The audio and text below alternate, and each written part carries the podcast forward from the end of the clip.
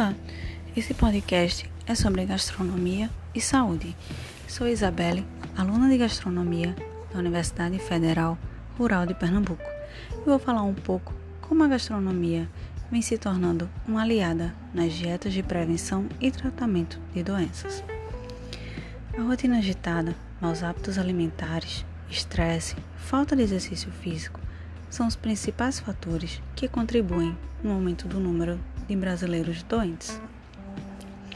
Segundo o levantamento da Federação Internacional de Diabetes, atualmente cerca de 11% dos brasileiros adultos são diabéticos. 26,8% da população brasileira é obesa, segundo a pesquisa nacional de saúde realizada em 2019 pelo IBGE, em parceria com o Ministério da Saúde. Esta última divulgou também que a hipertensão atinge cerca de 35% da população brasileira.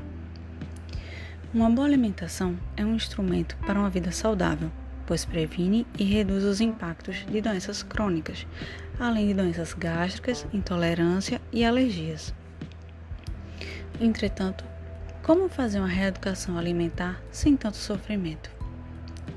Dietas muito restritivas, passadas por nutricionistas que normalmente não correspondem à realidade da alimentação do paciente, apesar de necessárias, são muito difíceis de serem seguidas.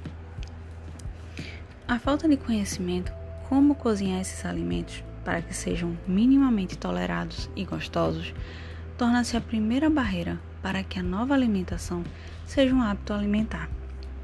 Quando se fala em dieta, vem em mente refeições sem graça, com aparência nada atraente, secas, sem sabor ou com sabores não muito agradáveis. A gastronomia, unida à nutrição, é essencial nesse processo de aceitação e transformação alimentar a realidade das dietas vem mudando ao longo do tempo. A escolha das técnicas culinárias corretas, como o grelhar, cozimento a vapor, uso de temperos corretos, agregados aos ingredientes adequados para cada dieta, proporcionam texturas, sabores e aparências atraentes. Isso permite que a dieta necessária para cada doença deixe de ser uma tortura e torne-se um hábito alimentar prazeroso, no qual se encontre bem-estar em comer bem.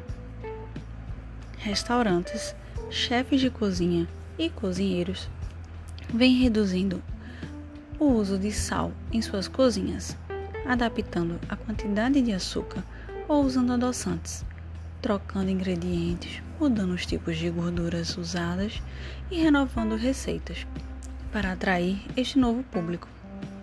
Hoje, facilmente encontram-se sobremesas deliciosas, sem lactose ou para diabéticos, ou alimentos preparados sem gordura, sem glúten, tão saborosos quanto os feitos com estes ingredientes. E o aumento no número de estabelecimentos dedicados à produção de alimentos de qualidade e apetitosos, seja para consumo imediato ou congelados, que estimulam a ingestão de frutas, hortaliças e fibras, proporcionando a vida dos que encontram-se dieta mais prazerosa, reforça a ideia que alimentos saudáveis podem ser saborosos e que as produções dos chefes de cozinha podem proporcionar saúde e prazer aos seus clientes. Quem sabe a gastronomia não é a peça que falta para uma população mais saudável. Um grande abraço e até mais.